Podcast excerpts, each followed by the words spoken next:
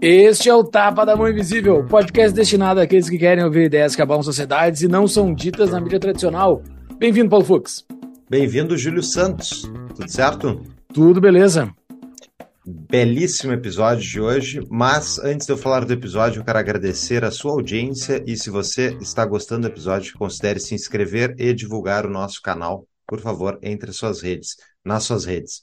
E o episódio de hoje, Júlio, a gente trata de economia global, China e Estados Unidos, Brasil, Bitcoin, tudo relacionado à economia, macroeconomia. O Heraldo deu outra aula que ele já tinha dado no episódio 165.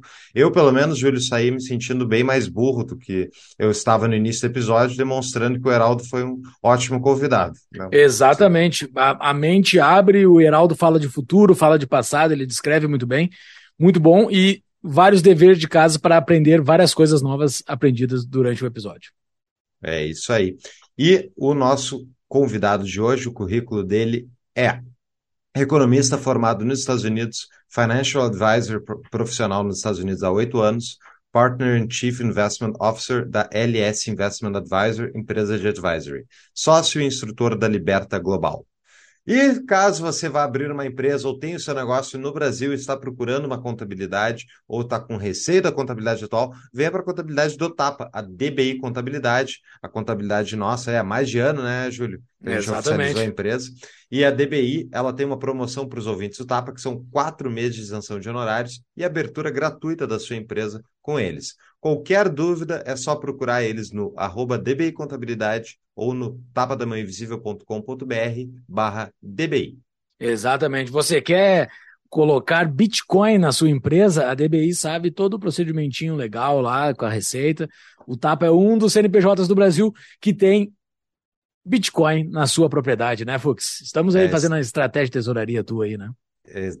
Ah, agora é minha. agora é minha. Tu falou uns dois episódios atrás que era não, tua, que tu era responsável. Eu, não, eu não falei. Eu falei, não, é, tá. Uma coisa é a empresa. Né? Eu falei que eu ia, eu ia virar o CEO, da, o CEO da, da, da estratégia de investimentos, que nem o Sailor fez. Mas sim, a gente tem uma estratégia de tesouraria em Bitcoin. Exatamente. Exatamente. E você quer entrar para a comunidade mais livre da internet? É só entrar no nosso apoia-se, apoia.se barra tapa da mão invisível, faça uma contribuição e receba um convite para entrar no nosso Discord. Lá no nosso Discord a gente fica falando a semana toda sobre todos esses assuntos que ocorrem, uh, política, uh, coisa séria e coisa não séria também. Uh, entre lá, é uma comunidade com mais de 170 pessoas engajadas e discutindo temas pró-liberdade por esse mundão afora. E discutimos os episódios lá, inclusive. As pessoas ali fazem, dão feedback, dão, falam sobre comentário, a gente responde, enfim. É bem legal, participe da nossa comunidade. E como agradecimento final, ajude o Tapa avaliando o Tapa no seu aplicativo de, uh, de streaming, no YouTube, onde você estiver consumindo conteúdo.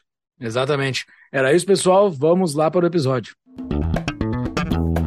Então seja muito bem-vindo, Heraldo de Paola, para o segundo episódio aqui conosco no Tapa da Mãe Invisível. Valeu, cara, por ter aceitado o nosso convite.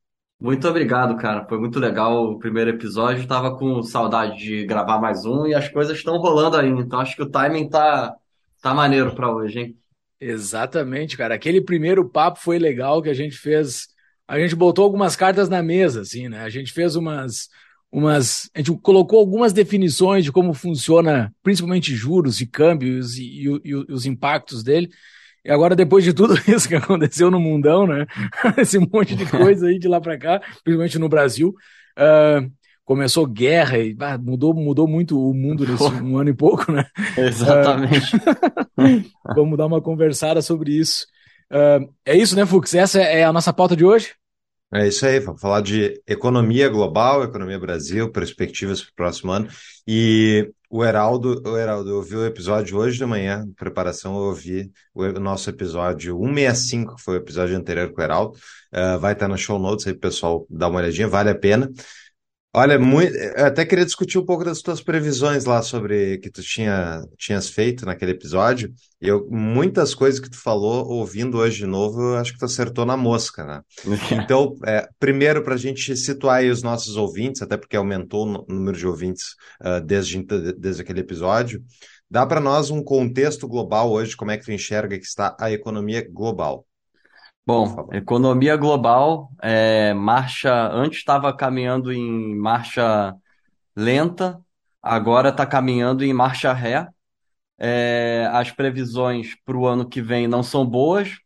Acredito que o cenário remete a um contexto parecido com o ano de 1997, crise de emergentes.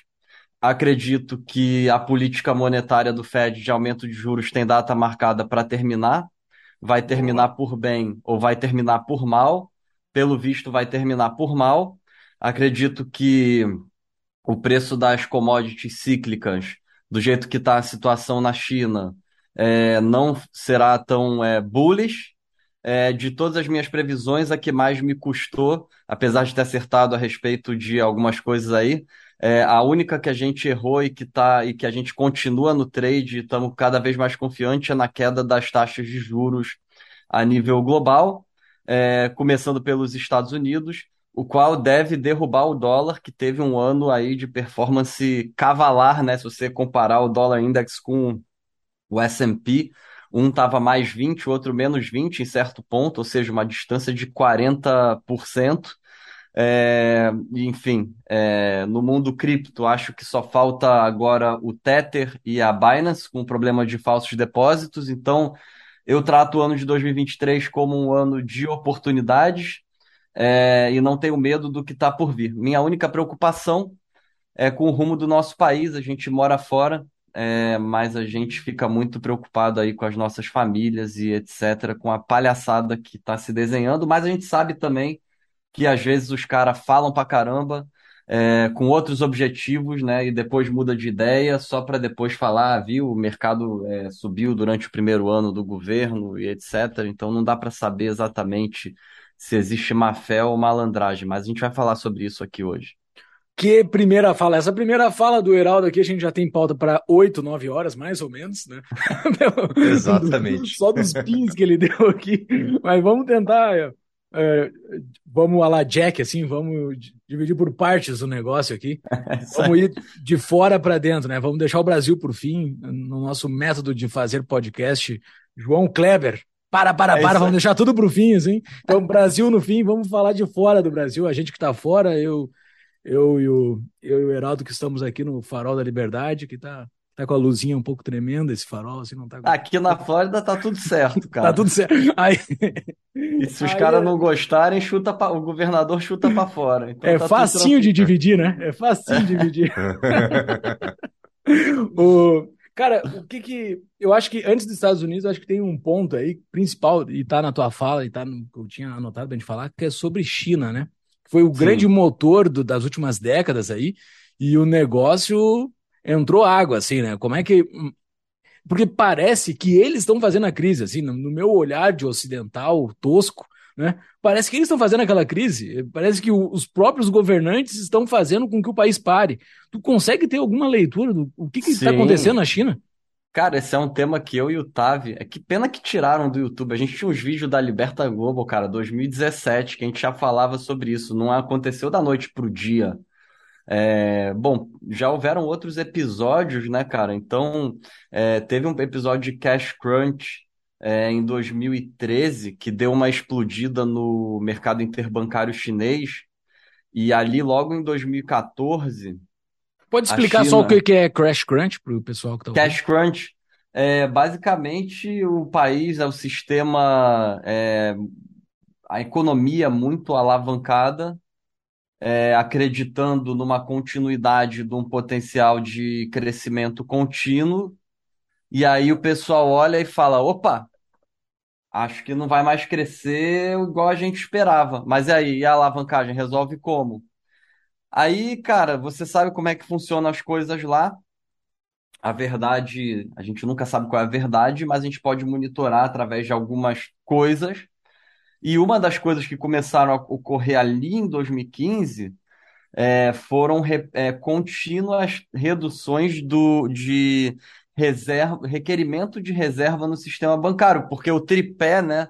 Qual é o tripé? Ou você solta o câmbio, ou você solta os juros, ou você solta o, o requerimento de reservas no sistema bancário. Como os caras querem controlar os juros, manter baixo e querem controlar o câmbio, porque eles têm esse projeto de longo prazo de financiar economias da África, do Caribe, é, da, da África 2.0, que é a América Latina.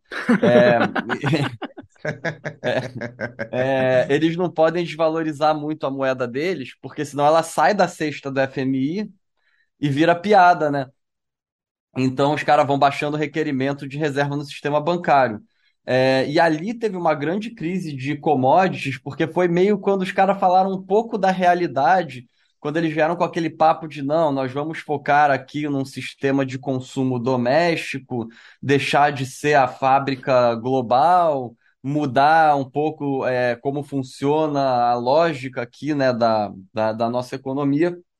Aí a gente viu o petróleo cair 72% em, em seis meses, o cobre bateu na mínima, é, e ali foi um grande choque para os mercados emergentes. Na época a gente via a bonde da Gerdau, da Uzi Minas, tradando a 20% de yield. É, a CSN quase quebrou, né? O Benjamin Steinbrück teve que bancar do bolso, é, mas foi só um sustinho. Aí passaram alguns anos, né? É, o Trump e a economia americana, 2017, 18 e 19, puxaram o crescimento global. Para quem não sabe, a economia americana cresceu mais que a chinesa no período. Aí veio a pandemia, por razões aí aleatórias ou não, não cabe a nós, né, discutir isso. Mas ali estava se desenhando que só a China ia quebrar. É, isso já afetaria, de certa forma, a Alemanha, porque quem banca a União Europeia são as exportações industriais alemãs para a China. Para China. É, e aí, enfim, veio 2021 e começou uma onda de defaults corporativos no setor de construção civil. Os primeiros sinais surgiram em 2017, regiões, estados ali, tipo Tocantins da China, meu irmão, a Rondônia da China, as cidades fantasmas já estavam defaultando, só que na época os, os presidentes dos bancos estaduais, tipo as caixas econômicas das províncias, eram acusados de fraude, iam preso ou sumiam do mapa, para não deixar correr a palavra, né? Uhum. É, a situação foi piorando é, e a gente viu uma destruição contínua que segue ocorrendo, começando ali com as grandes construtoras, isso foi no meio de 2021. É, fizeram levantamentos que isso deve ter custado, ou vai estar custando, ou está custando em torno de 20 a 25% do PIB. Portanto, se houvesse uma certa seriedade no que a China divulga para o mundo, a gente teria visto aí uma queda, vai, vamos chutar na metade de uns 10% do PIB aí nos últimos é, 12 meses. Mesmo assim, o que a gente observou foram é, lockdowns sem explicação, talvez tentando esconder isso, ameaças de invadir Taiwan, é, um certo desespero antes de desvalorizarem a moeda, que bateu na mínima de 2008, há mais ou menos uns dois meses atrás, quando a taxa de Ripple começou a vacilar. É... E aí, cara, começou a ficar complicado o negócio. Eu, acho, eu achei até é, estranho a forma como o X se reelegeu. A minha previsão era que ele não ia se reeleger, dado o problema. Mas parece que tiraram um amigo ali no meio do, do episódio ali, né, que tiraram o, rival dele dentro do partido na marra. É... Encenação, né? Para sair aquela imagem assim, com certeza foi porque eles queriam Exatamente. que o mundo visse aquela imagem, né? Mas... A imagem que estão se referindo é a da eleição do Xi Jinping. Não, que foi uh, o cara que foi presidente antes do Xi Jinping, ou duas ou dois mandatos antes dele, eu não me lembro, acho hum. que é da década de 90 aquele cara, né? Que ele, Li Keqiang, acho que era. É. Ele foi retirado à força durante o, durante o Exatamente. O encontro, não sei como é que se chama aquilo. O aquele... encontro do Partido é, Comunista Chinês é, que elegeu, reelegeu o Xi Jinping. Ah, Exato. E daí o velho, é um velho, cara, tipo um velho de 90 anos, assim, um prevalecimento ele de ia criticar, Ele ia criticar alguma coisa ali ao vivo, né, que os caras estão quebrando o país.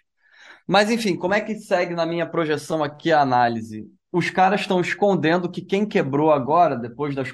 Porque como é que foi o papo, né? O que importa é a narrativa. O papo foi mais Sim. ou menos assim. A gente está mudando nossa matriz econômica e a gente não gosta de especulador, então a gente vai deixar essas empresas quebrarem. O problema é, agora quem vai quebrar vão ser os Banerj, os Banespa, os Banrisul, se é que já uhum. não estão quebrados. E aí, eles vão falar a mesma coisa? Ou eles vão salvar? Eles já estão salvando, talvez, de forma escondida. É, então, talvez o buraco é mais embaixo, né, meus amigos? É, só que não pode falar. E a gente já começa a ver o efeito disso, cara. É, então, teve o problema da guerra na Rússia, algumas commodities explodiram, mas desde que a moeda chinesa começou a desvalorizar, e principalmente esse foi o tema de um webinar que eu fiz há um mês e meio atrás para meus clientes, a queima de reservas que eles queimaram para segurar a moeda deles foi absurda. Há um ano atrás, os caras tinham 2,3 trilhões em reservas Tier 1, Tesouro Americano sendo a principal e o último Tick Flows de setembro estão com 400 bi.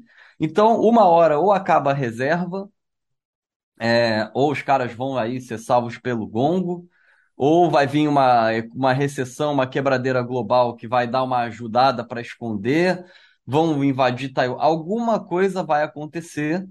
É, a população, o desemprego entre os jovens já atinge 20%. É, então tem muita coisa errada Que deve ser mais de 30, se é 20% divulgado, né? então é mais de 30. É, então as coisas estão muito erradas na China. Mas nossos amigos da mídia convencional e os nossos amigos rebeldes tratam a situação como se a China mandasse no mundo e tivesse um certo potencial de dominar o dólar, dominar os Estados Unidos, dominar o mundo. Meus amigos, a China está é, quebrada e essas revoltas aí possivelmente vão acabar derrubando o Xi Jinping e eles vão vir aqui beijar os pés do Biden para voltar a ser a fábrica é, global é, na hora que o bicho pegar. Ou vão dar uma de maluco e querer invadir Taiwan. Eu acho improvável, mas enfim, semicondutor é algo que tem certo valor, é o novo petróleo. Então, veremos. Ou vai terminar quebrando a moeda é, ou vai terminar um estilo 2008 americano quebrando banco, é, ou vai terminar estilo União Soviética. Eu não vejo outra forma de ser resolvido. Cara, estamos aqui com alguém que está apostando contra Ray Dalio, porque o Ray Dalio aposta na China, né? Ele, para ele, China é o grande. É o, ele, ele mudou de que... ideia. Mudou? Ele fez ah, é? culpa, sim, há uns dois meses atrás. Boa. Eu já li os livros dele. Ele tem esse carinho pela China porque ele conta que ele inaugurou a Bolsa da China num quarto de hotel na década de 80. Então, é, ele tem esse certo apreço aí. É, mas ele, há uns dois meses atrás, deu uma entrevista falando que ele se enganou. Tá? Ah. É, e também se enganou com a que questão do cash is trash, né? Então é. Tá vendo, cara? O cara tem humildade. Isso aí a gente tem que reconhecer. Ah, tem que é, reconhecer. muita gente no fim tweet fica rindo. Ah, viu? Não, eu acho que assim Cara, tem uns caras que são bem mais fracos que o Ray Dalio e que são cheios de marra e não reconhece o erro. E o cara, na maior humildade, falou: errei, e a vida e o mercado é aprendizado, e aprendemos mais uma, mas continua casca grossa o cenário. Então, isso a gente tem que guardar uma caixinha para falar no fim lá, porque China desaquecendo, isso impacta o Brasil de forma bastante forte, né? Cara, dia 1 de novembro quase quebrou o mercado de crédito da Coreia do Sul, ô Júlio. Por que isso? Dia 1 de no... Ou estamos gravando dia 29 de novembro. É, 1... exatamente. Qual é o impacto por causa das exportações? Porque já come... que primeiro quebrou em outubro. É, por causa das exportações também. É, vai ser o primeiro ano de déficit na balança, sendo que a moeda desvalorizou mais de 30%. É, o primeiro ano de, desde 2008 né, é, é, de déficit na balança. Começou com a quebra de uma construtora que estava fazendo uns projetos de hotel em outubro. E aí, 1 de novembro, uma, a maior, uma das maiores life insurances, né, seguradoras da Coreia do Sul, é, tinha falado que ia recomprar um bonde e simplesmente não tinha grana para recomprar um bonde perpétuo. E aí falaram: bom, ferrou, os caras não vão conseguir pagar os juros no próximo semestre. Tiveram que juntar os cinco maiores bancos, o governo, o Banco Central os caras injetaram em torno de 140 bi de dólar na moeda deles, é sei lá quantas trilhas. Deu na minha conta aí mais ou menos uns 8% do PIB. E se o negócio. Essa seguradora, tudo isso? Não, para salvar... salvar... o mercado de crédito. Ah, tá, ok. Porque se essa seguradora quebra um problema parecido com o da Inglaterra, Uhum. Aí vai quebrar fundo de pensão. Então, é, os bonds sul-coreanos é, corporativos em dólar no, abriram maior spread. A diferença do bond para o tesouro desde 2008 é, o outflow de investimento estrangeiro em crédito é o maior desde 2008. Detalhe, na China já está maior que 2008, tá? Então não entra dinheiro do estrangeiro, não entram dólares. O bond market local não consegue colocar dívidas em dólares, então eles não conseguem criar dólares como colateral, porque tem duas formas de criar dólar, se vocês quiserem a gente fala sobre isso.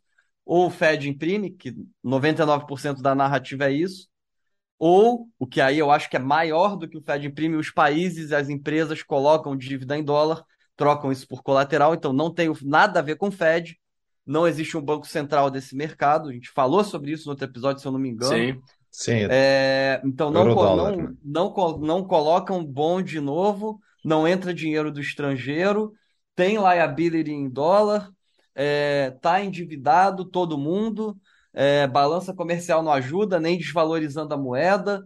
É, e, é, e, isso já está pegando, alguns outros países já estão implorando, os bancos comerciais implorando para os bancos centrais levantarem dólar queimando reserva.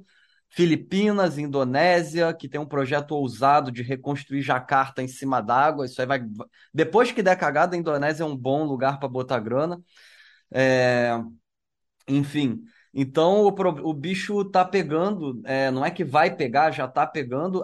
Eu acho que tem um país aí que ninguém fala, mas que talvez se dê mal dessa vez, seja a Austrália.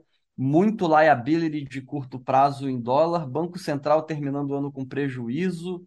É, a continuidade da desaceleração na China vai, vai atrapalhar as exportações é, da Austrália. Eu não sou nenhum especialista micro, eu olho mais o macro mas dá muita vontade de abrir um short em bonds de bancos que fazem mortgage, hipotecas na Austrália, porque o endividamento das famílias sobre o custo de hipoteca é muito alto. E esse problema é, também vai aumentar na Europa, mais ou menos 27% das hipotecas são pós-fixadas na Europa e resetam a taxa ano que vem.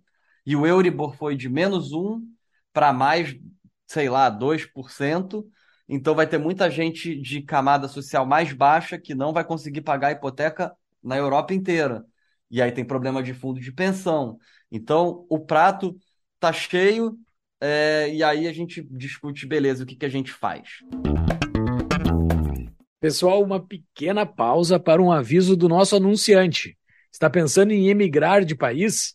Conheça a Emigrarme, empresa especializada em direito internacional que oferece suporte completo ao imigrante que deseja residir em outro país, com nacionalidade europeia ou aplicar para um visto. Eles contam com uma equipe de advogados credenciados em Portugal, Espanha, Itália, Brasil e Estados Unidos, habilitados a atender às necessidades dos imigrantes para obtenção da legalização e residência no país de destino. A empresa auxilia na obtenção da tão desejada nacionalidade italiana, portuguesa, espanhola, dentre outras, e também oferece suporte para a abertura de empresas na Europa, buscando a aplicação do melhor visto para cada caso. Para falar com a Emigrar-me, entre em contato através do Instagram, emigrar.me, ou no nosso site, tapadamãoinvisível.com.br barra emigrar-me, para pegar o WhatsApp da empresa. Voltamos ao nosso episódio deixa eu voltar para a questão da China ali. Tu acha que os lockdowns uh, que eles estão fazendo continuamente agora, que é, quando a gente está falando dia 29, está tendo protesto das pessoas, enfim, finalmente é, é, decidiram se opor ao regime publicamente, sendo que eles estão desarmados e tal, e do outro lado é um bando de pessoas autoritárias no governo chinês. E os chineses estão protestando, estão indo contra essas políticas malucas de continuar fazendo lockdown por uma uma doença que a Omicron é realmente equivalente a uma gripezinha. Então a questão é, uh, tu acha que eles estão fazendo de propósito os lockdowns para esconder o desarranjo da economia, Heraldo? É, tem várias vertentes essa pergunta, a gente discute isso aqui direto, principalmente eu e o Leandro, Leandro Ruschel, meu sócio. É, uma hipótese é, a China não teve aquela explosão de casos, né? Por causa dos outros lockdowns. Essa é a versão científica. Su entre... Suposto, supostamente, é. né? Divulgada. Então, os caras sabem que se é, vier essa onda agora, do jeito que tá ruim já o negócio, vai ser pior.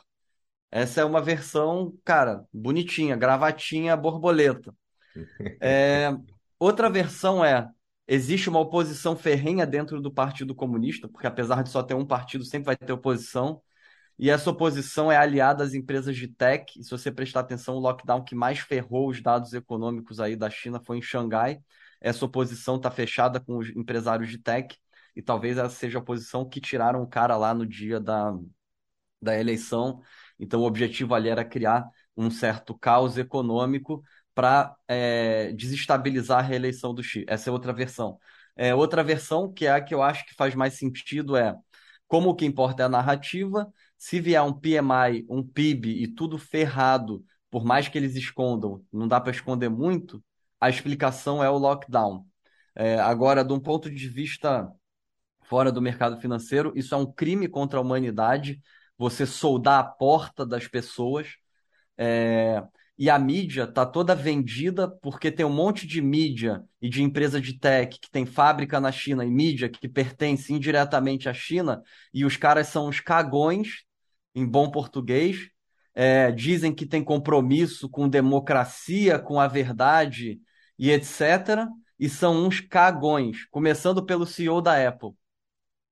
Não, uh, e a é. verba de publicidade de grandes mídias que recebem de empresas chinesas ou até direto do governo chinês é bastante grande, assim, tem, tem vários casos daquelas, daquelas reportagens white label, assim, que o governo chinês manda botar em algumas, em algumas, em alguns jornais.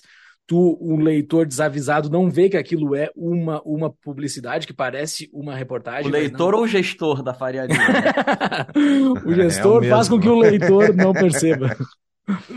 é bizarro, assim, o, o, quanto os caras conseguem entender o Ocidente e conseguem jogar o jogo do Ocidente contra o Ocidente, né? É complicado. Mas, cara, é, tem coisas que não dá para esconder. Então, vamos ver onde vai parar. É um assunto que já se arrasta há tantos anos que eu confesso que algumas horas eu até me desanimo. Mas quando eu vejo o câmbio dos caras indo para o saco e os caras tentando segurar, agora, se você comparar o PEG de Hong Kong com o câmbio chinês, Hong Kong é a porta de entrada, e você é, medir a distância entre os dois, é, a distância está bem grande, e aí existe uma certa corrente conspiracionista, mas nem tanto, que diz que o Tether foi a maior arapuca da história do mercado financeiro, que a empresa Tether é sediada em Hong Kong e na falta de depósitos em dólar e necessidade de queima de reservas, se utilizaram do Tether para criar o maior Ponzi Scheme de mais de um trilhão de dólares de falsos depósitos dolarizados. Quem sou eu para dizer que é verdade ou mentira? Eu só observo o que está acontecendo. Então, é, vamos ficar de olho aí, turma que tem dinheiro na Binance, fica de olho, Cold Wallet para ontem, rapaziada. Isso aí. E tá, isso, vamos, vamos explorar isso um pouquinho. O Tether é uma stablecoin, para quem não sabe, é uma moeda supostamente lastreada em dólar e tem, enfim, eles têm dívida americana e tesouro, desculpa, tesouro americano e coisa do tipo para lastrear a moeda. Só que eles não têm nenhuma auditoria significativa que faça a validação da, é, das tem reservas entre aspas, deles, né, né Fux? Eles tem. nunca abriram balanço a empresa uhum. que eles contrataram há uns dois meses atrás foi a mesma que fez a auditoria de umas empresas em 2008, da Enron, umas histórias cabeluda aí. é... E, e, cara, eles Mas ficam é... com esse papinho aí de que. Só que aí ontem eu li uma notícia que os caras moveram 200 bilhas para poder mostrar o balanço, entre aspas. Então, tem coisas acontecendo no, nos dominós aí que estão caindo. E, cara, é muito estranho mesmo, porque a primeira espanada no Hong Kong dólar começou quando começou a quebrar a Luna e essas outras moedinhas é, menores. E Tether uhum. Inc. é uma empresa sediada em Hong Kong, tá, pessoal? Então é não é uma stablecoin apenas, é uma empresa do mercado financeiro sediada em Hong Kong. Agora, isso vocês não vão ver na Globo. Mas eles não, falam, em, de, em, defesa deles, eles tiveram agora, não sei se foi nesse episódio da Luna e tal, eles tiveram 8 bilhões de, de dólares que eles tiveram que redimir em questão de, não sei, horas ou dias, e pagaram todo mundo.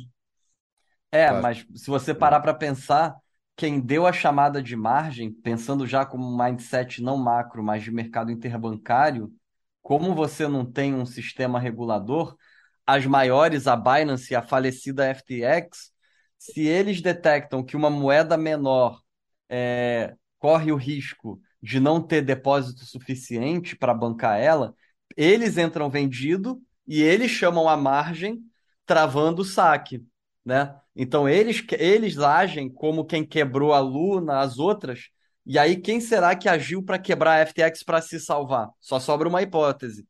Hum.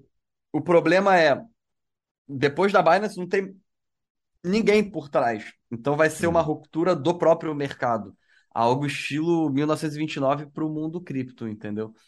E é. estamos gravando aqui no dia 29 de novembro. Pode acontecer alguma coisa até esse episódio ir ao ar. Uh, eu não sei se foi ontem, dia 28, ou no dia 27. Uh, quem quem uh, monitora os, os, as grandes transações de Bitcoin saiu uma grande transação de Bitcoin da Binance, de uma carteira que se sabe que é da Binance, para uma carteira de desconhecida, um valor de 8 bi, sei lá, de dólares. É um negócio gigantesco, assim, uma grande quantidade de Bitcoin foi sacada da Binance. Então, Onde algo está a fogo. Exatamente, isso aconteceu um pouco antes da FTX ir pro saco. Do... Os caras estão se mexendo, tem, tem, tem coisa grande acontecendo que a gente não está sabendo. Isso não vai sair na Globo nem antes do estouro, nem depois do estouro. Só vai.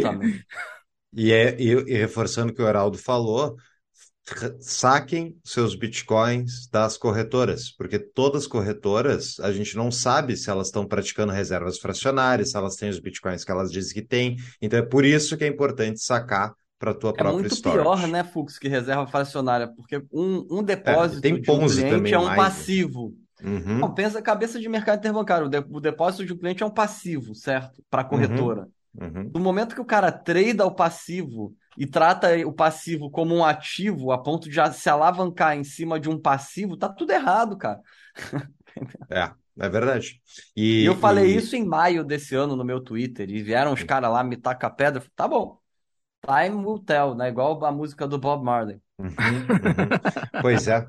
Mas enfim, a FTX estava tava jogando com os fundos do cliente, traidando. Ele realmente eles estão se alavancando sem parar e fazendo, enfim, esquema Ponzi. É que nem o Fed, só que, só que dentro do outro Não, esquema. mas é diferente, né? Porque o, o, os requerimentos de reserva do sistema uhum. aqui exigem que os bancos comerciais deixem suas reservas ali, e aí tem a regra de Basileia que os caras não eles têm um limite para brincadeira, entendeu? É óbvio que, cara, mesmo tendo limite, pode dar cagada? Pode, mas só de você travar isso, você já trava a chance de dos caras transformarem o passivo num ativo e se alavancar em cima disso. Isso aí é impossível hoje no sistema bancário de qualquer país sério, inclusive no, no Brasil. Então, uhum. a, a chance é, é, é, bem menor, né, cara? Agora, isso aí no, no mundo cripto, os caras se sacanearam o sistema. É, no, é isso que aconteceu. É, o, que eu, o que eu quero dizer, assim, é perfeito, os bancos comerciais, especialmente depois de todas as quebras que teve no Brasil, o pessoal ficou bem mais profissional, não se compara uma FTX da vida que está simplesmente sem fundos. O que eu quero dizer é a parte dos bancos centrais mesmo, que os bancos centrais jogam esse endividamento todo, tocam para frente e unfunded liabilities, né? dívidas que não tem nem previsão de como se pagar, e a maneira como eles têm feito isso, isso eu queria explorar agora contigo, Heraldo. É, desde o último episódio que a gente fez, o Fed mudou a sua política. Ele estava Foi a mudança mais que... rápida da, da história. Exato, ele estava tendo uma política de, uh, de baixa taxa de juros, de inundando o mercado de liquidez, e desde então, com a inflação subindo, eles começaram a retirar. Na verdade, eles diminuíram a velocidade com que eles estavam injetando dinheiro dentro do sistema e começaram Não, a reduzir. Foi né? a maior redução de, de velocidade da história. Isso. Isso não Mas vai acabar o... bem. Pois então, é isso que eu queria. Explica para nós esse movimento do Fed, por que, que eles fizeram isso e quais são as perspectivas, perspectivas que tu acha que vai acontecer. Cara, eu acho que assim, do ponto de vista teórico, que eu não sou o maior fã, mas eu entendo, eu acho que quando os caras viram 6% de aumento no salário, isso aí gera uma certa inflação por um prazo mais longo. E isso aí, dado o endividamento global em dólar das empresas americanas, poderia representar um problema. Então, eu acho que assim, os caras tentaram atacar a inflação dos salários, acho que conseguiram, acho que topou aí há um mês e meio atrás. É, eu acho que o desemprego aqui vai aumentar rapidamente. É, o problema é que a galera, por causa desse choque de inflação causado por cadeia de logística, problema de cadeia de logística somado à política fiscal, chequezinho de governo para a rapaziada gastar com a fábrica fechada, deu problema. mas isso é um choque, isso dissipa, isso vai embora, já está indo embora. O, o... Deixa eu ver um negócio aqui se eu consigo botar na tela para vocês. É... Deixa eu. Aqui. Vamos lá. Posso botar minha tela? Pode. Mas aí eu descrevo para quem estiver só ouvindo o uhum. podcast e não vendo e, a tela. E vai estar tá nas notas do episódio no nosso site, só entrar no descritivo do episódio aí no Spotify e, e acessar. Então, é, aqui é o modelo da Alpine Macro, uma empresa bem legal, onde eles estão pegando ali as cadeias de logística e antecipando o PCI, que é a medida que o Fed gosta de usar. Já, já dão como deflação no início de 2024. Aqui no meio, é, venda de caminhões classe 8, é, é um High Frequency Indicator, tirando aí um problema que teve é, umas entregas aí acumuladas ao longo do ano, e aí chegou em setembro um monte de caminhão, chegou na hora errada, chegou tarde demais. Algumas empresas que fazem é, logística anunciaram as maiores demissões aí dos últimos 10 anos, há mais ou menos umas duas semanas. Então, uma pena que chegou tarde demais, mas se você olhar o resto do ano, a gente está operando com novas compras de caminhões classe 8 em torno de 50% abaixo do nível de 2021, economia claramente esfriamento, esfriando. É, e aqui, cara, é o custo de shipment de Los Angeles para Xangai, é, Xangai para outros portos importantes. A gente já está voltando para um nível aí antes da, da pandemia, tá? Então é, é só para mostrar essa imagem aí para levar em consideração que eu acho que os caras do Fed eles estão começando a passar do ponto, não é eu acho, é os futuros do mercado de eurodólar seguem invertidos aí para março do ano que vem, é, apostando que o Fed vai baixar os juros em algum momento entre março e junho do ano que vem. Acredito que o desemprego começa a aumentar. O problema principal, é, na minha opinião, é o seguinte: o consumidor está muito alavancado, então é, tá aqui na tela, né? Então o, o uso de cartão de crédito aqui em azul é, variação anualizada praticamente recorde. A confiança do consumidor, tirando a rapaziada que ganha menos de 25 mil dólares por ano, ou seja, estudante que recebeu aí o, último, a última coisa que o Biden conseguiu aprovar antes da eleição do legislativo, é, que foi esses cheques aí de Student Loan Forgiveness, é o único que nem está ainda recebendo também, né? Mas enfim, a confiança do consumidor da camada mais baixa está positiva, a confiança do consumidor para todas as é, classes sociais está negativa, as expectativas de perda de emprego estão aumentando. Aí o problema principal é, é, a taxa de poupança das famílias hoje ela é mais baixa do que no período pré-2008. A taxa de alavancagem em coisa besta, tipo cartão de crédito para consumo e HELOC, que é Home Equity Lines of Credit, pessoal, cara, dando a casa como colateral para gastar com outras coisas, não é para comprar outra casa, não é crise de 2008, não tem nada a ver. Endividamento familiar mais alto também que no período de 2008, mas de um ponto de vista é, assim de nível de preocupação, é, eu diria que a única preocupação hoje aqui nos Estados Unidos é mais com o setor comercial é, de real estate e galpões, warehouse, que tem muito CLO ali.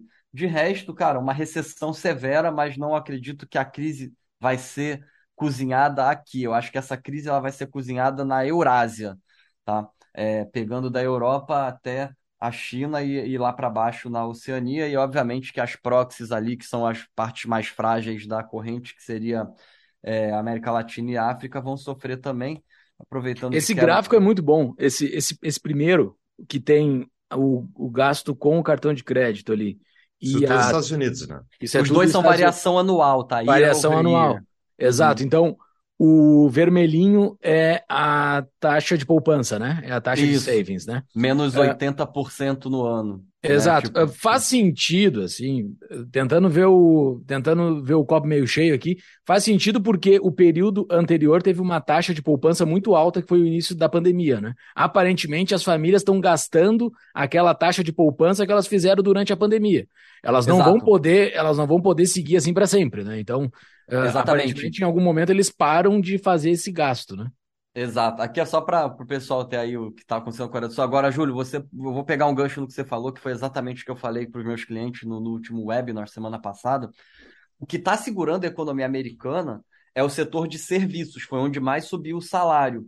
Porque, cara, é onde ainda tem o gasto ali, a galera ainda está tirando atraso de viajar, hospitalidade, restaurante, porque no resto já está ruim o negócio. Né? Então já tem um excesso de estoque, então assim, a galera já não está mais comprando coisa desnecessária. É, aonde o pessoal está gastando dinheiro é no setor de serviço, que mesmo assim não voltou para o nível pré-pandemia. É, então, a hora que começar a ter é, layoff no setor de serviço e começar a esfriar ali, aí, aí a economia americana vai entrar em recessão. Já entrou esse ano, os caras deram uma bela escondida. Então, assim, o gasto do cartão de crédito e o setor de serviço estão segurando a economia americana, mas isso tem data marcada para acabar. A opinião não é só minha, é do Wall Street Journal especial do domingo passado. É, o gasto de crédito do consumidor está tá pegando tempo emprestado. Is on borrowed time. Foi a manchete é, do especial de domingo. Então, se vocês olharem as projeções de queda de lucro das empresas do S&P, 10% é muito pouco. Não marca fundo de mercado, na minha opinião, tem que cair mais uns 20% para marcar o fundo de mercado. Então a gente ainda vai ver uma ou duas temporadas de lucratividade baixa no S&P.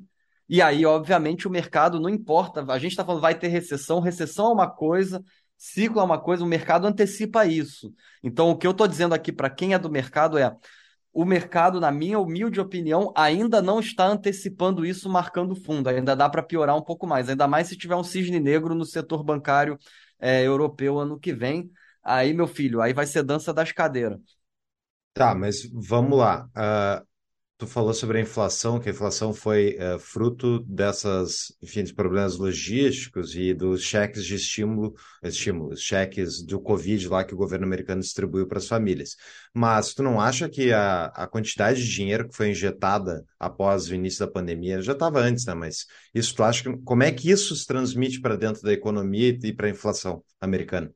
É, cara, isso se transmite da seguinte forma: essa troca de reservas, né? Então, os caras vão lá, o próprio Banco Central compra dívida, é, e aí os bancos comerciais vão e mexem nas reservas que estão no sistema para poderem se alavancar, porque a taxa de juros é baixo, a galera pega empréstimo, a galera faz hipoteca, isso aumenta o preço das casas, isso aumenta o preço do material de construção, e de um ponto de vista relativo de valuation, a taxa do Tesouro Americano, que é o piso da sobriedade do mercado abaixo do que ela deveria ser, ela gera valuations estratosféricos em ativos de risco, é, ela gera é, é, todo, todo. Quem foi que postou isso? Acho que foi o Otávio, que aí todo ciclo é, de crédito vem um ciclo de Ponzi schemes junto, né?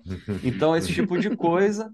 É, porém, isso é, descompassado com um problema de cadeia de logística contínuo, e aí dando um certo boost no preço das commodities, principalmente o custo de refinar a gasolina, é, que é 40% da variação mensal da inflação americana, é o item mais solto da inflação. Começa a ficar ruim o negócio. O Fed está pegando carona nesse, nessa decolada que deu é, esse efeito em 2021, jogou o desemprego para baixo, mas é mentira, porque 3, 2 a 3% da população ativa saiu do mercado de trabalho.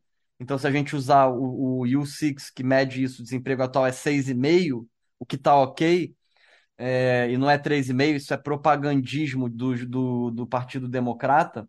Mas, enfim, se a gente levar isso aí em consideração, a economia está no pleno emprego, é, os caras não sabem medir taxa de juros neutra, isso aí é uma ilusão é, mas eles têm plena convicção que subindo os juros eles vão conseguir é, derrubar a inflação dos salários. Ok, concordo. Todo o resto é papagaiada, porque quem controla o mercado é o bond market, não é o Fed. O Fed, o Fed consegue criar umas ondas que começam na taxa de um ano e vão ali até três anos, cinco anos, mas a gente já está no nível que a inversão da taxa de juros ela já é, cara, praticamente uma das maiores inversões históricas. Vou botar aqui um, a imagem para vocês. É... Essa inversão que você está comentando é a taxa de juros eh, de longo prazo do governo é, americano exato. versus de curto prazo. Sim. Exatamente, o bond market está é, cagando para a política do, do Fed. Então, a gente está no nível que, cara, semana passada o overnight estava mais alto que a taxa de 30 anos, entendeu? É palhaçada. É, mas, enfim, é, então é importante para o papagaio continuar sendo tratado como um papagaio de luxo e super importante para o mercado financeiro, que ele resolva a inflação. Então, qual que é a conclusão do ano de 2022? Duas coisas. Primeiro, Aqui a gente botou né, a taxa de três meses mais alta que a taxa de 30 anos. Se você subtrair uma da outra, é a próxima imagem, tá meio blurry. É, vamos lá, aqui. Mas enfim, aqui é o 30 anos menos o 3 meses em verde, é, o 10 anos menos o 3 meses em azul claro, e o 10 anos menos o 2 anos, que é a mais padrão aí, né? Sim. Em azul escuro, e aí você vê, cara, bolha da Nasdaq, bolha de 2008, é, o cenário ali pré-pandemia estava se desenhando uma uhum. recessãozinha, uhum. mas não uma bolha. É, e agora estamos, cara, pior do que 2007, é, no nível aí tipo bolha da Nasdaq. Tá? Então é, é PMIs aí que são coincidentes entrando abaixo de 50, é, União Europeia abaixo de 50 desde julho, é, injeções aqui na China. Então você vê que aqui a taxa interbancária em azul. Só para explicar aqui, o que é PMI para o pessoal, é, a é. expectativa é... de compra dos gerentes de compra das empresas, né? O quanto que eles vão comprar, porque o gerente de compra de uma empresa ele antecipa um movimento, que é o cara que está fazendo o plane... fazendo a primeira ponta de uma tomada de decisão de uma empresa. Então, Exato. se entrevista esses caras, é, uhum. se entrevista esses caras para saber se o nível de compra deles está alto ou está baixo. Ali dá para ver que na pandemia eles diminuíram abruptamente as suas compras, mas tirando o efeito da pandemia no gráfico que está na tela, é um, é, um, é um vale que nós estamos. Exato. E é, a gente não sabe se o PMI é o primeiro dos indicadores coincidentes ou o último dos líderes, né? Então é mais ou menos isso, mas a gente sabe que ele é correlacionado com earnings é, das empresas, tá? Aqui nos Estados Unidos, tá? Ih, tá travando aqui. Continuando aqui, pessoal, voltando ao assunto, só para deixar visual aí, né? Cada, cada é, subida nesse heart rate aí vermelho é injeção de liquidez do Banco Central Chinês Percebam que coincidência, a maioria das injeções ocorre quando a linha azul escura, que é a taxa interbancária, meio que sai do controle. E aí a linha azul clara, quanto mais ela sobe, menos vale o câmbio. Então, assim, já está no nível que começa a custar taxa de câmbio essas injeções, porque o nível de reserva já está ficando baixo, tá? É, e aí, voltando ao assunto, até me perdi aqui. O que eu queria mostrar é, para vocês aqui do Earning Season, tá?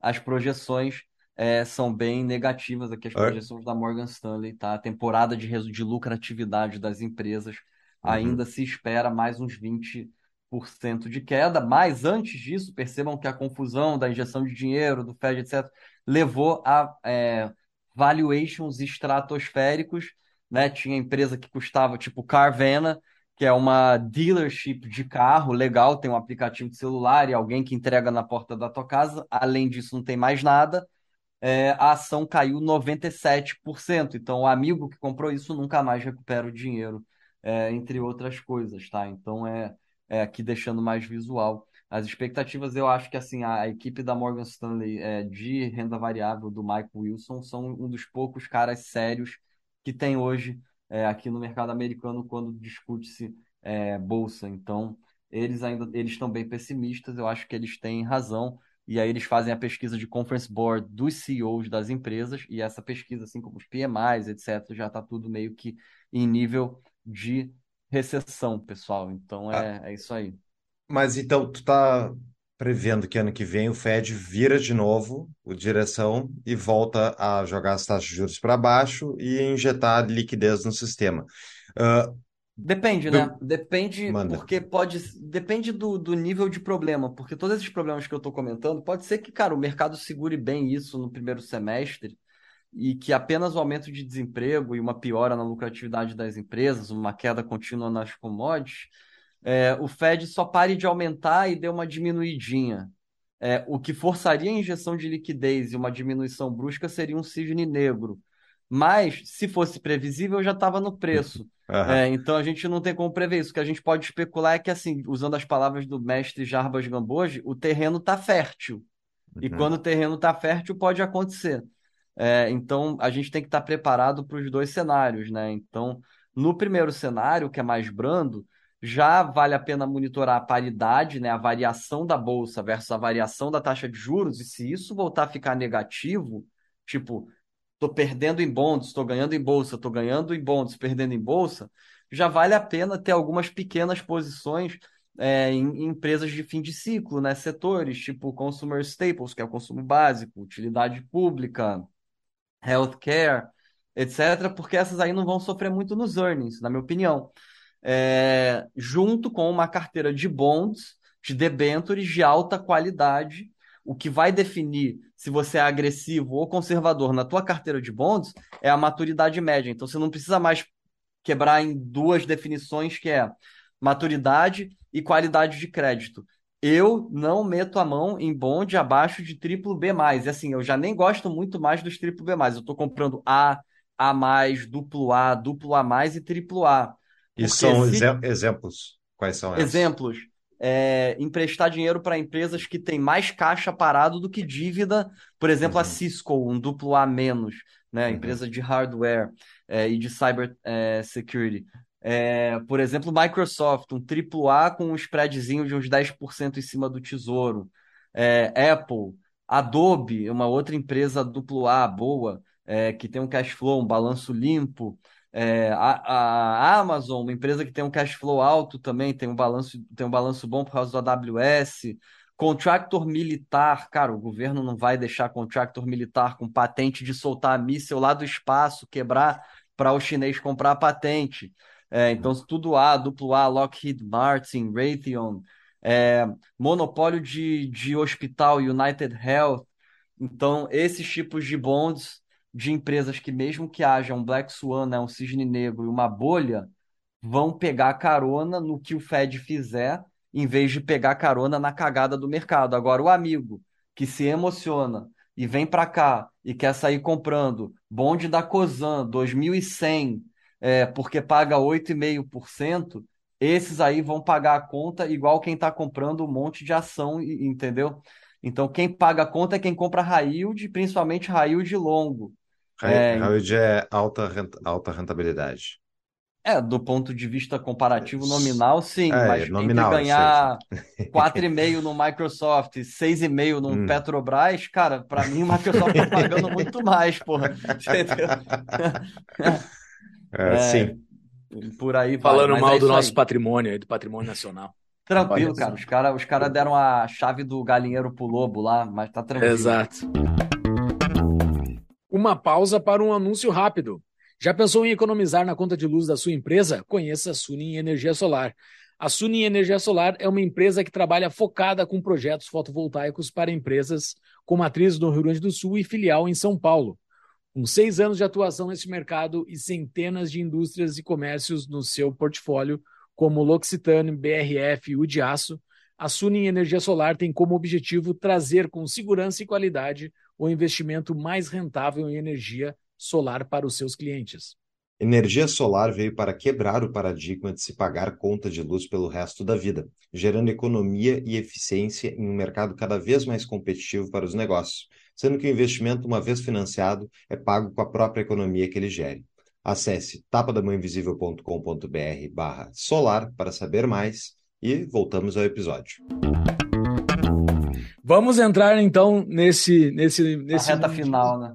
Latino-americano que tu prometeu falar lá no início, a data marcada da taxa de juros dos Estados Unidos, tu já respondeu, que é entre março e junho de 2023, então algo pode acontecer, então. É isso, né? É, eu chutaria que assim, entre 2,5 a 2,8% de yield no 10 anos até setembro, outubro do ano que vem. Uma baixa no. Uma baixa. No de 10 anos. Ah. Isso, entre 2,5 a 2,8 até o final de outubro do ano que vem. E, cara, é ousada essa aposta. Eu tive uma discussão com o Serjão, gestor lá em São Paulo, amigo meu, e ele tirou uma foto do quadro e falou que a gente ia apostar ali. Então é. é... Uhum. Talvez mas... para mindset brazuca ali da Faria Lima eu tô sendo muito ousado, mas para mindset americano acho que é até gentil a projeção. Mas deixa eu voltar à questão que estava apresentando antes do justamente da inversão de, de rumo aí do Fed.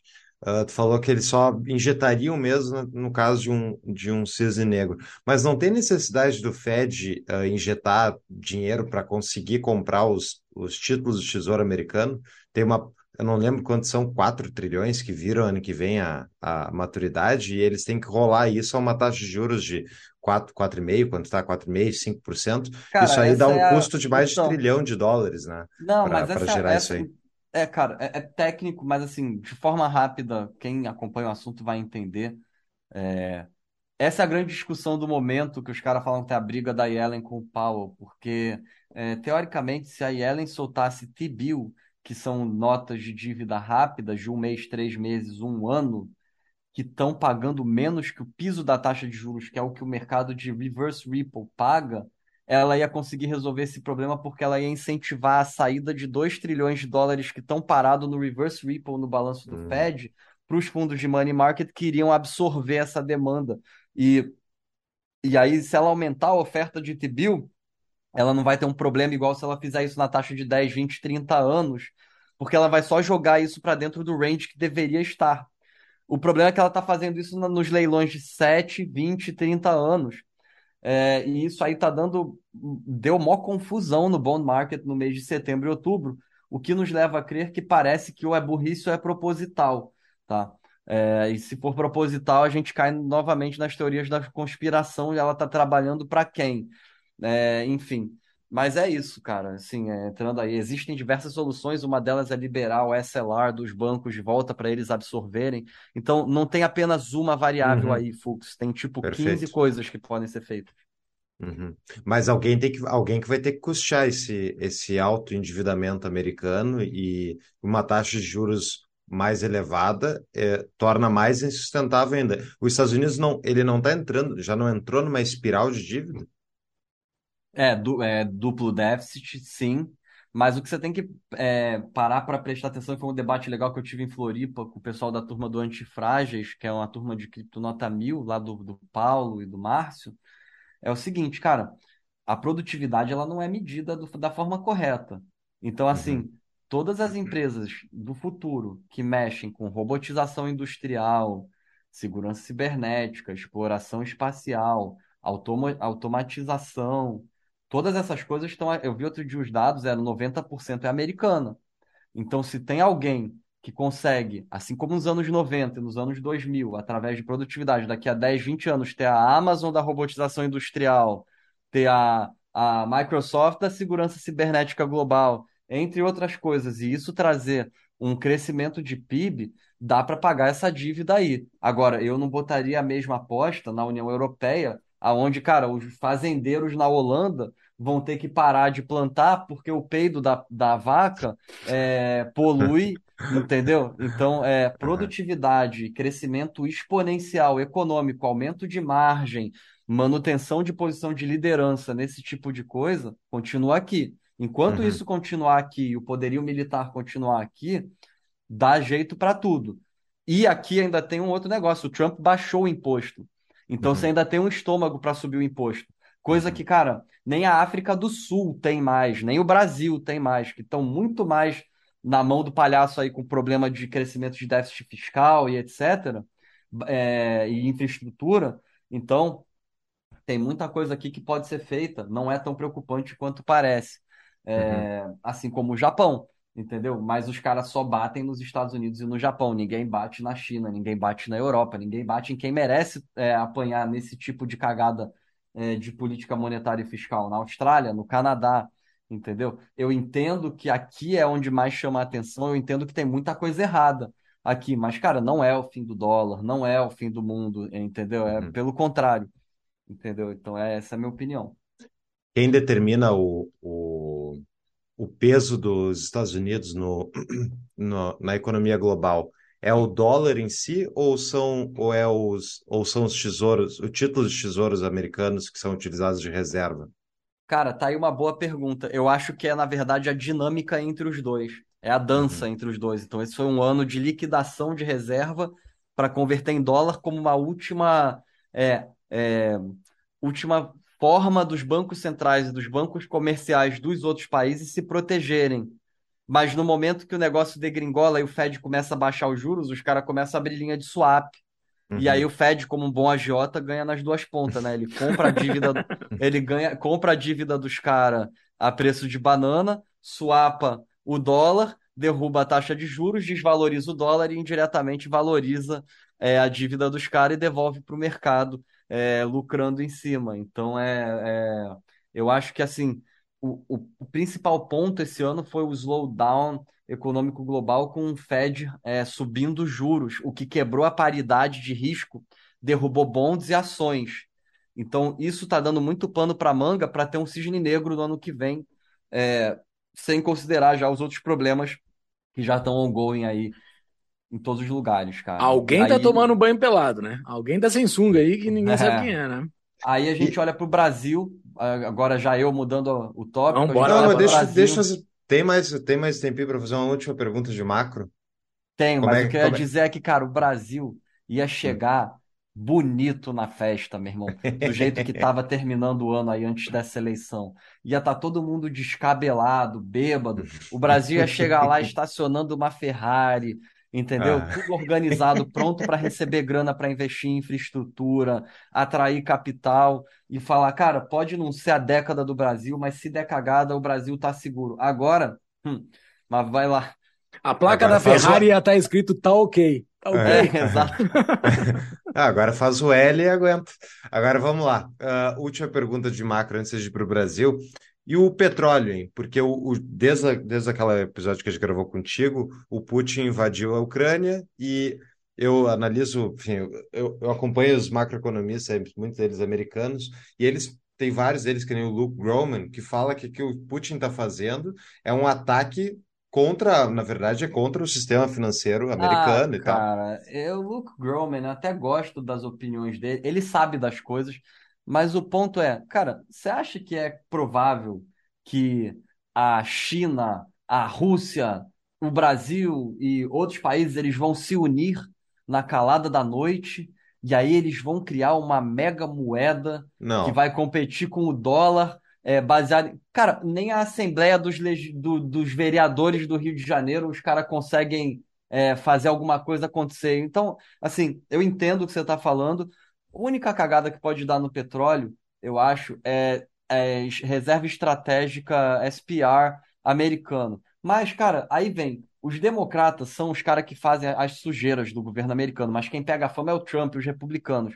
Os caras já foram para Venezuela essa semana lá, já pegaram. Então, assim, esse é os Estados Unidos do mal, entendeu? Uhum. Que, que uhum. cria guerra civil, que cria problema nos outros países, para que, ah, pô, se a reserva estratégica de petróleo tá baixa, eu vou arrumar uma confusão ali, entendeu? Então, uhum. é, então eu não me preocupo, eu acho que a parte da, da oferta pode até cair, e isso pode até segurar é, mais o preço do barril, mas eu acho que a demanda vai estar tá em free fall por um ano, pelo menos, e eu acho que, cara, a OPEC já cortou 10 vezes esse ano a produção e mesmo assim o barril não consegue segurar a bronca nos, nos 80 próximo de 90.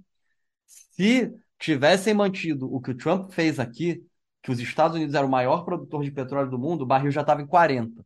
Uhum, é, uhum. Mas aí a gente sabe que tem outros interesses aí de muita gente na mesa é, e por aí vai, tá? Então é, eu acho que, cara, da, de um ponto de vista cíclico, qualquer commodity, tirando as agrícolas, que ali é um negócio que, cara, só o Ale entende aí, eu não conheço mais ninguém que entende disso, que aí é, cara, sei lá, geou, nevou, etc. Mas commodity cíclica, eu não tenho nenhum otimismo, mas também não tenho, não tenho nenhuma necessidade de entrar vendido, porque a gente nunca sabe qual vai ser a nova que os caras podem aprontar. A minha única preocupação com commodity é semicondutor, porque se de fato invadirem Taiwan, isso sim vai gerar uma bomba inflacionária que vai demorar uns cinco anos para os caras resolverem, cara. Sim, mas a minha dúvida é o, o, o ciclo de commodities que o Lula pegou quando começou o governo de 2002, 2003, Esquece. desculpa. Tá, então ele pegou um ciclo de subida das commodities e o Brasil se deu bem com isso. Não vai acontecer agora? Não, agora vai acontecer o contrário. Isso uhum. vai ser o engraçado. É, porque os caras falam como se o ciclo de commodities tivesse igual, como se a China tivesse igual, como se a pirâmide demográfica do Brasil tivesse igual, é, entre outras coisas. Não tá. E vai vir, vai vir na contramão. Os caras os cara vão dar é, marcha ré aí na, na, na tromba, entendeu? E vai ser assim, não do ponto de vista pessoal, mas do ponto de vista de mercado, vai ser bonito de assistir uns papagaios aí que estão falando isso. Uhum. Ah, a, minha, a, a minha imagem do Faz o L tá gravada nos favoritos do meu iPhone aqui para mandar para uma galera, assim, mandar para uma é, galera exatamente. disparar. Porque exatamente. isso vai ser, boni... É, vai ser triste, muito triste, assim, porque a gente vocês tem. Estão torcendo lá, contra o Brasil, vocês são antipatriotas. Eu sou vendilhão da é. pátria, é. sou vendilhão da pátria. O... Bora lá então, bora falar dessa delícia que é o Brasil. Uh, quando a gente entrevistou o Tavi aqui na, no episódio 187, quando terminarem de ouvir aqui, ouçam lá a conversa que a gente teve com o Tavi, de tantos assuntos que a gente teve com ele. Uma das coisas que ele falou inesperadamente para mim, para o Fux, inclusive, uh, que era que a tese dele era Brasil, né? Só não. Eu, não, peraí, eu... não, é, não é que a tese, ele tinha um Uma pouquinho... das teses. Uma é, das exato. teses dele também era Brasil. Quando a gente falou com o Heraldo lá no EP 165, né? Foi o 165 que a gente falou com o Heraldo. Uh, o Heraldo falou que não tinha tese no Brasil, que a tese dele estava fora do Brasil. Uh, antes da gente mergulhar nos números do Brasil, uh, tem alguma tese no Brasil agora com a eleição do Lula? A não ser shortear? Não, cara, é, eu estou muito mais preocupado com o mercado de renda fixa americano. E independente do Lula, a hora que der algum pau aí no cenário global, eu vou comprar uns bondezinhos de um ano, dois da Petro. Só que em vez de pegar 8%, eu quero pegar uns 10, 12, é, tiro curto. Eu não deixo dinheiro, meu dinheiro no Brasil, eu não deixo dinheiro de cliente muito exposto ao Brasil, praticamente zero. É, também não, não fico olhando para shortear. É, a única coisa que me deixa. É, essa volatilidade no câmbio atrapalha o business, né? De um certo ponto de vista. Né? O cliente abre a conta, tá 5,20, aí fala, bom, vou fazer a remessa aí para o advisor, e agora tá 5,40, aí o cliente fica naquela esperança de que vai voltar para 5, 4,80. Então, assim, quem está ouvindo isso, é, esquece, tem um plano, né? Não fica na torcida, cara. Ficar na torcida vai se dar mal. É, então, é, tem um plano. Vou mandar 10% da minha poupança todo mês para os Estados Unidos e dane-se. Se for a 7, se for a 3. É bem mais saudável para a cabeça das pessoas pensar dessa forma. Então, eu acho que o Brasil pode até enganar no primeiro ano. Os caras podem expandir o crédito, a rapaziada vai comprar lá celular novo, é, sei lá, porra, geladeira, é, qualquer coisa vai dar uma expansãozinha no PIB, é, vão tirar fotinho, o Lula vai virar o novo Nelson Mandela, vão vender um monte de coisa estratégica para a China, se a China não tiver quebrado com muita força. Magazine Luiza, é, nova Amazon, porque vai explodir é, em vendas. Exatamente. Os caras vão se emocionar, etc. Aí vai passar dois, três anos, aí o déficit fiscal vai estar incontrolável, porque vão criar mais 200 ministérios, vão gastar mais sei lá quantos bi em picanha e cerveja lá na Venezuela, em Cuba, é, financiando partido na América Latina inteira, etc. e outras aventuras, até a hora que a conta chega, a explosão de déficit fiscal é uma variável que o mercado internacional não olha até a hora que olha, e aí acontece igual acontece com a Turquia, com a Argentina, etc. O nego não bota mais dinheiro no país, porque fala: esse governo está quebrado, esse governo é mal gerido, é descontrolado, a taxa de juros pode ser de 30% e a taxa de juros do Fed pode ser de 0,3%, eu não boto dinheiro em junk, que os caras mudam regulação, é, afastam o investidor estrangeiro, taxam desnecessariamente, e é uma pena olhar que uma das mudanças que estavam se discutindo aí para o ano que vem no Brasil era a entrada né, de mais investimento estrangeiro para o nosso bond market doméstico, com isenção de imposto, né, um monte de coisa é, maneira para atrair capital para infraestrutura, logística, é, entre outras coisas, a qual, infelizmente, agora vai ser apenas uma fonte de fingir que é para infraestrutura, mas é só para roubar, mas roubar com R mais do que maiúsculo. Essa é a verdade. É roubar, é roubar do Gavião é. Bueno. Roubar! o que preocupa é, é, a influência de umas certas indústrias, que eu não vou nem mencionar aqui, porque nosso amigo está no Brasil, é, de umas certas indústrias que vendem produtos aí que se vendem na feira, igual na música do Rapa, hum. é, dos anos 90, nas altas camadas aí do Congresso e do Supremo, isso aí é o que mais me preocupa. Boa, eu não faço a mínima ideia do que tu tá falando. Eu, eu... também não entendi a diferença. é, é, a música do é, vamos, é, vamos pesquisar. A música do então. Rapa, é dia de feira, todo uh -huh. dia tem feira. Uh -huh. Pessoal vamos... que vende, vende fruta ali na esquina. Uh -huh é, elegendo aí é, juízes e senadores e etc. E esse, essa certa aproximação desse business que domina o México, a Venezuela, hum, a Colômbia, sim. ganhando um certo poder político, dentro de tudo é o que mais me preocupa dentro do, do contexto. Só que é um tema que até os próprios deputados e senadores têm medo de falar, então eu não quero entrar no assunto aqui, mas de tudo isso é o que mais me preocupa no Brasil. Aham. Faz sentido. Uh, tem um. Existe uma, um roteiro dessa tragédia, né? Desse tango que a gente vai viver aí, sei lá, se é uma tragédia, o que, que é. Uh, eu que não acho Brasil... que interessa para o Centrão, indo direto ao ponto também. Eu acho que o Centrão ele quer o purgatório para sempre. Uhum. Se os caras se os cara, no bom português cagarem no pau, aí tiram os caras porque o Centrão quer o purgatório. Se ficar muito pobre, não dá para roubar sempre, né? Então, assim, eu, os caras têm que, têm que tem que ter, tomar cuidado. Então, o meu medo é o que eu acabei de falar antes disso, que isso aí pode, entendeu? Botar o Centrão numa, numa situação nunca antes vista.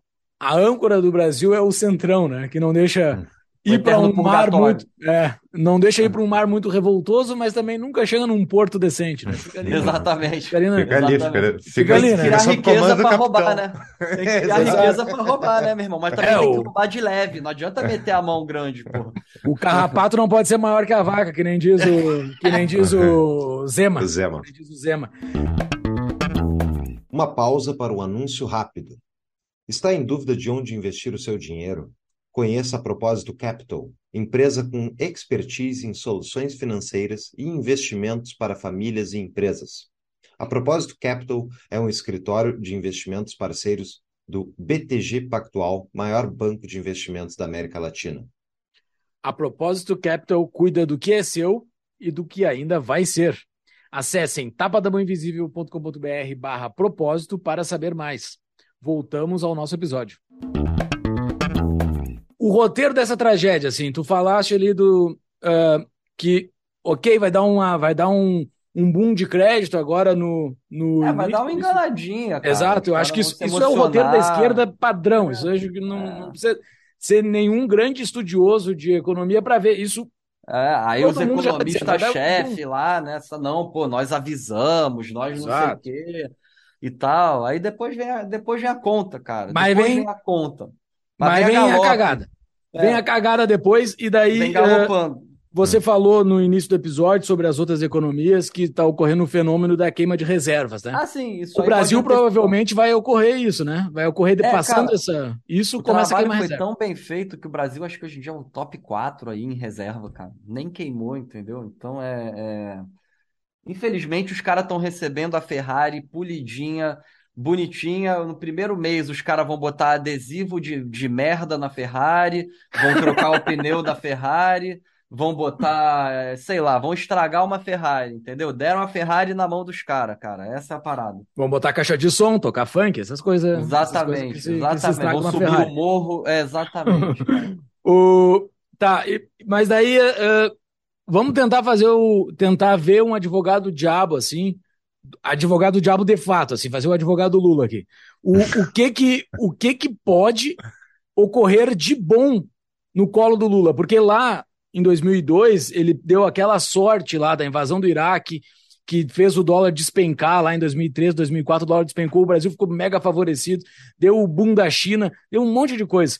Pode ocorrer alguma coisa boa pro Lula, sim, não, não, não que ele vá fazer uma coisa boa, mas ele dá essa sorte que ele deu lá em 2003, 2004, 2005. Cara, Júlio, é o que eu te falei, a expansão de crédito e um marketing muito bem feito do, do novo Nelson Mandela, entendeu? Atraindo um certo investimento globalista internacional, porque, cara, coitadinho do Nelson Mandela, ele foi preso injustamente. Sim. É... Mas, como eu falei, é tiro curto não acho que, que dura mais de dois anos. É, agora, o que pode dar de ruim é muita coisa, começando com quebradeira de mercado emergente, uma crise estilo 1997, Fernando Henrique Cardoso pegou uma dessa no colo aí. É, então, é, aí eu quero ver o, o o ministro é, implantador de radares na cidade de São Paulo, é, cuidando da economia num contexto desse. Vai ser um show de horrores. Mas tá, também pode ser bom que se os caras cagarem muito rápido, além deles nunca mais se elegerem, o Centrão chuta eles para fora. É, o, o, o ponto é, a tragédia é meio que anunciada, assim, existe um roteiro muito claro, é, assim, do que ocorre. É crédito, é acontece, é crédito, né? é crédito sem é, é crédito sem lastro, não vai ter investidor, não vai ter nada, vai quebrar. Que nem ocorre com qualquer republiqueta. É, Exato. Inflação, Dólar dispara, juro, eles fazem lambança no juro. Não e consegue... a rapaziada do agro que segura a bronca, quando isso acontece, está sendo achacada por esses pilantras. Então ainda tem Sim. isso, né? Então, assim, é, é, eu estava tentando fazer um exercício aqui para a gente buscar uma, uma saída, assim, sabe? Uma saída. Esse negócio dos globalistas, assim, esses grandes países começarem a botar grana no Brasil, tu acha que consegue manter isso? Tu acha que consegue segurar uma bronca de quatro anos? Cara, assim? com robotização global, vão trazer o quê? Fábrica para o Brasil? Não com, CL... não consegue. Nem com a CLT. É, exatamente. Então, assim, o que, que o Brasil tem para atrair? Exportação de agrícola. Uhum. Pô, mas se os caras vão liberar o MST de, de invadir fazenda, você acha que os caras vão continuar produzindo? Os caras vão tirar o dinheiro deles do país e falar: me voe. Não, Tchau. mas isso é um problema de quem tá no campo. Quem tá na cidade fica tranquilo. O Boulos é o ministro das cidades. Fiquem tranquilos. É, também tem essa. Né? Isso é um problema do campo. Enfim. Mas cara, eu acho que isso é palhaçada, cara. É, eu, eu também. Eu acho que não é verdade que o Boulos vai ser ah, ministro da cidade. Os caras estão operando Ibope. Isso é demais. É... Isso é uma boa, é uma boa, é uma boa hipótese. Uma boa tese, é uma tá bom, vamos lançar o, vamos lançar e vou botar o, o Adá hoje, daí senão, Não, mas acho que para ministro da Economia os caras realmente acham que o Haddad é bom. Tipo, eu acho que eles realmente acham que ele é preparado para isso. É uma piada, né, cara? Então é. Beleza. É tudo uma piada, né? Assim, não, isso, isso é uma pequenininha piada de um show de três, quatro horas que tu fica gargalhando, assim, porque é muita piada. É, o, tá, e além disso, né, fora de toda essa lambança que está prevista, China, uh, o Brasil tem essa dependência da China, né, que não tinha, uh, que não tinha esse cenário lá em 2003, como a gente já falou. China despenca e o Brasil completamente dependente de exportações para a China fica, fica, fica perdido aí, né? You get what you wish for, não é assim que os caras falam? é. Bom, Júlio, tem mais alguma aí? Não, era isso. Nesse, a gente terminou, a gente tá indo nesse rumo. Terminou, não, mas a gente tá indo tomara nesse rumo. Tomara que eu erre. Tomara otimista. que eu erre minhas previsões. Tomara que eu erre minhas previsões dessa vez, ô Fux. Senão daqui a um ano a gente vai estar tá falando, porra, nem chama o Heraldo que, cara. não, mas o, o, o, Tá, tem uma última pergunta antes, do, antes dos patrões. Tá, e no meio desse cenário todo, o que, que tu acha que vai acontecer com o Bitcoin?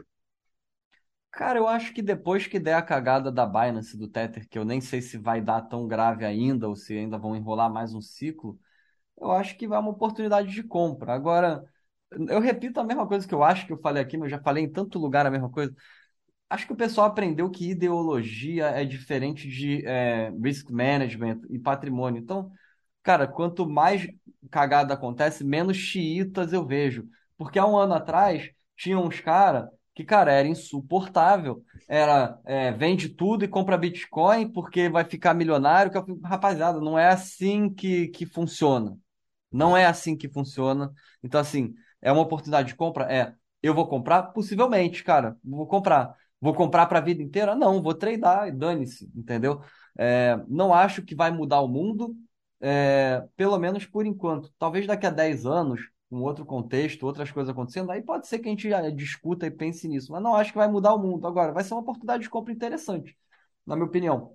Eu, eu gostaria de comprar em torno de 4 mil dólares. Eu acho que já é um preço interessante para a quebra do Tether. Ah, sim, é. se o Tether implodir, o preço que hoje está em 16 é, mil dólares, é, mais ou menos, ele vai sofrer. interessante. Uhum.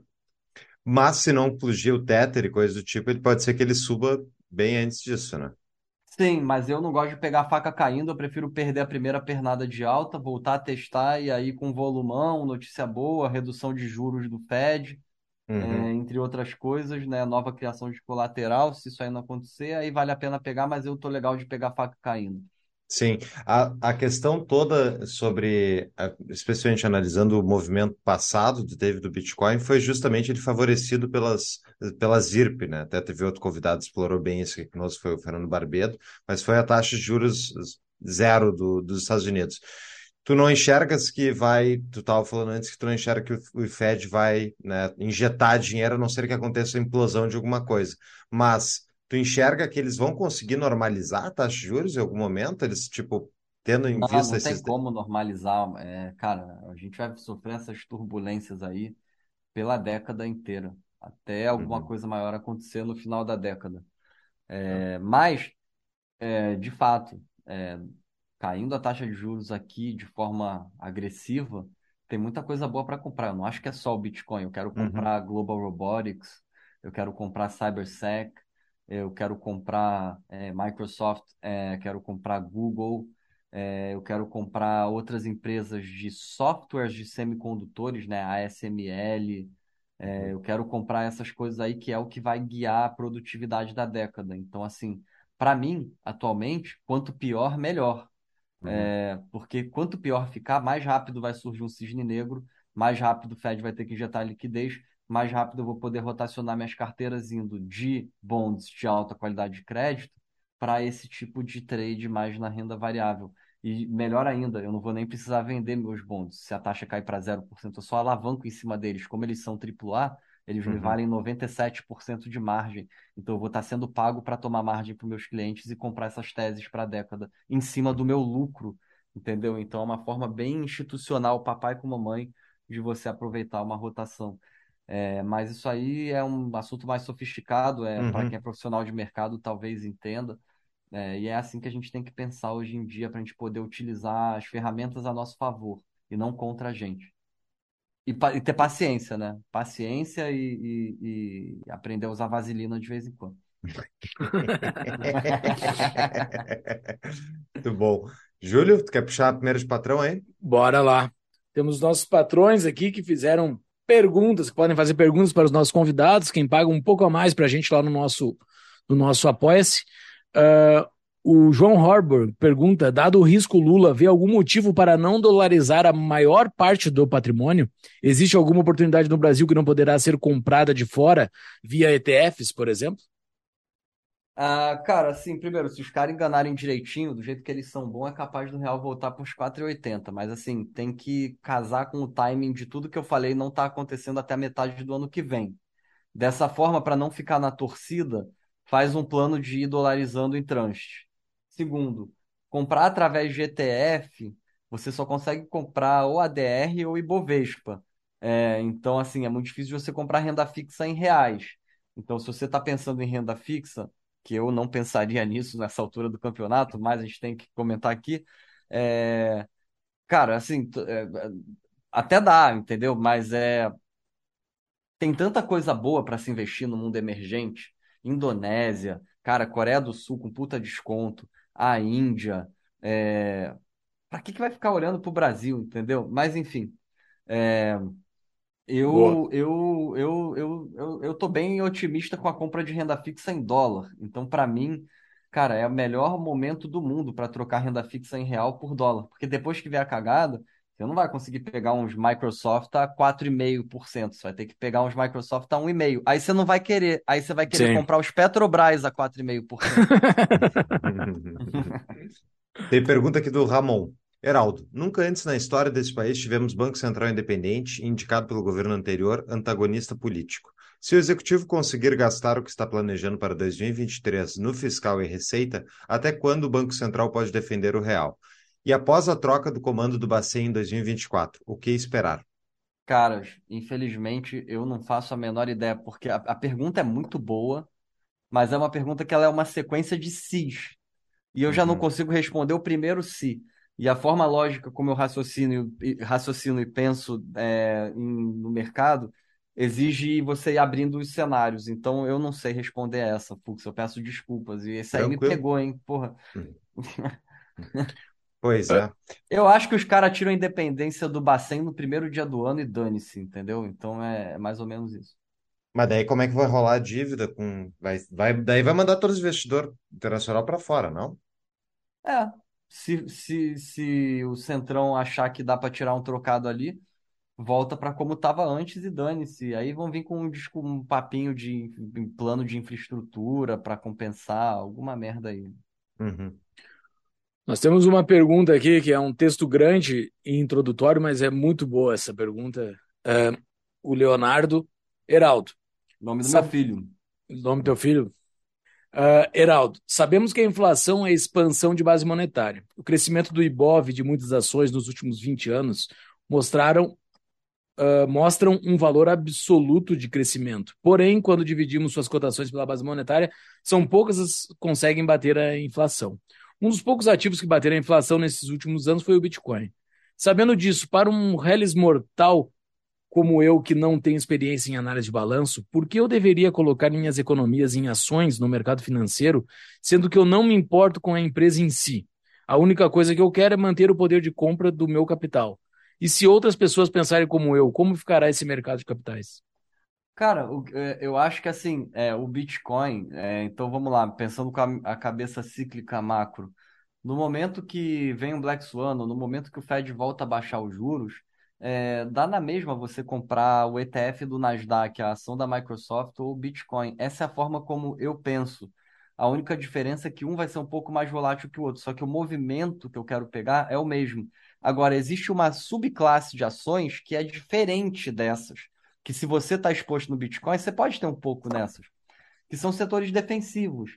Né? Então, é, a, a, dentro do ciclo, as empresas de setor defensivo elas vão performar melhor no final do ciclo de expansão, quando a inflação ainda está alta, porque elas conseguem repassar para o consumidor. Então, se você quer combinar Bitcoin com ação na carteira, falando dos Estados Unidos, tá? Uhum. É, você compra lá o XLU, o XLP é, e o XLV.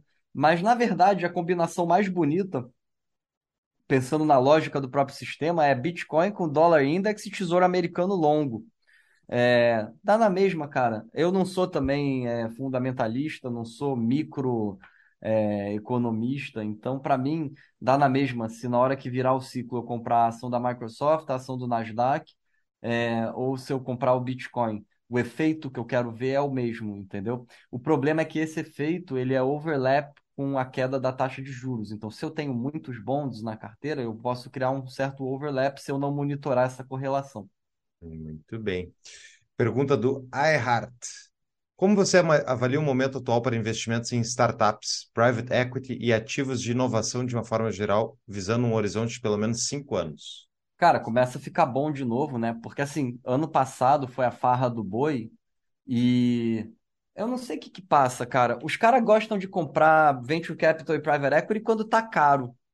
Agora que, cara, tá marcando os drawdown de 80%, tem um monte de empresa aí que tem commitment, que não consegue arcar, é, cotista puto da vida querendo sacar o dinheiro e não tem liquidez. Agora tá ficando legal. É, o problema é que eu não sei se a safra atual, porque private equity é safra, é igual vinho.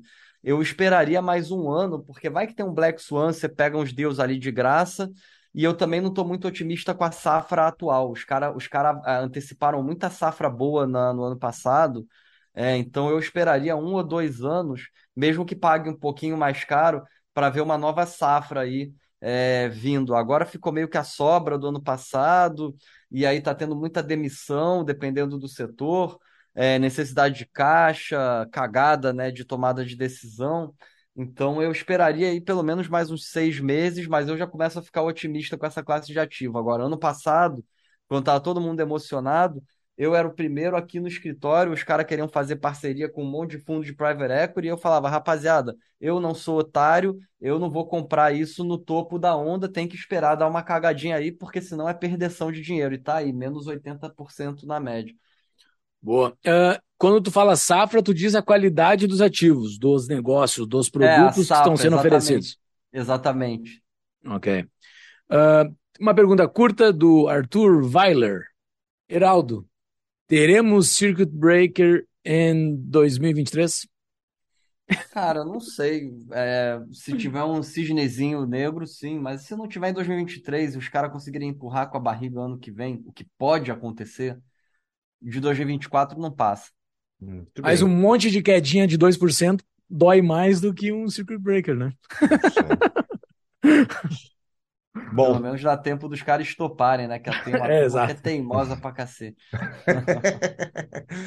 Heraldo, uh, olha, muito conteúdo bom. Eu vou vir com, com prazer de novo esse episódio para ver as previsões e a gente volta a conversar mais para frente de novo aí para ver o que andou nesse universo.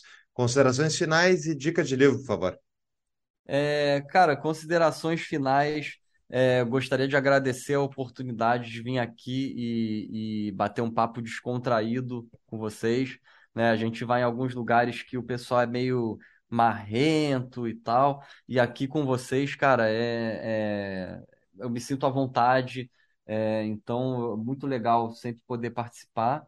É, fico contente que você lembrou das previsões que eu acertei. Isso é algo que, cara, nem eu lembro. Às vezes eu fico pensando, eu devia anotar essas coisas aí, é, porque depois de 12 meses a gente já tá com a cabeça pensando para daqui a 12 meses.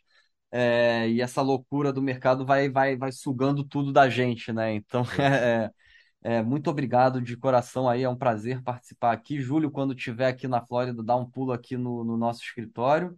E livro, Boa. cara, um livro diferente, chama Ship War, né? Chip de C-H-I-P, acabou de sair, é de um professor, professor da Tufts University. É, é um livro que saiu outro dia no Barron's, é um dos maiores especialistas em semicondutores do mundo e em história da economia, avaliando a importância dos semicondutores e dos chips e como isso pode altar a geopolítica aí é, para a década. Então, recomendaria esse aí.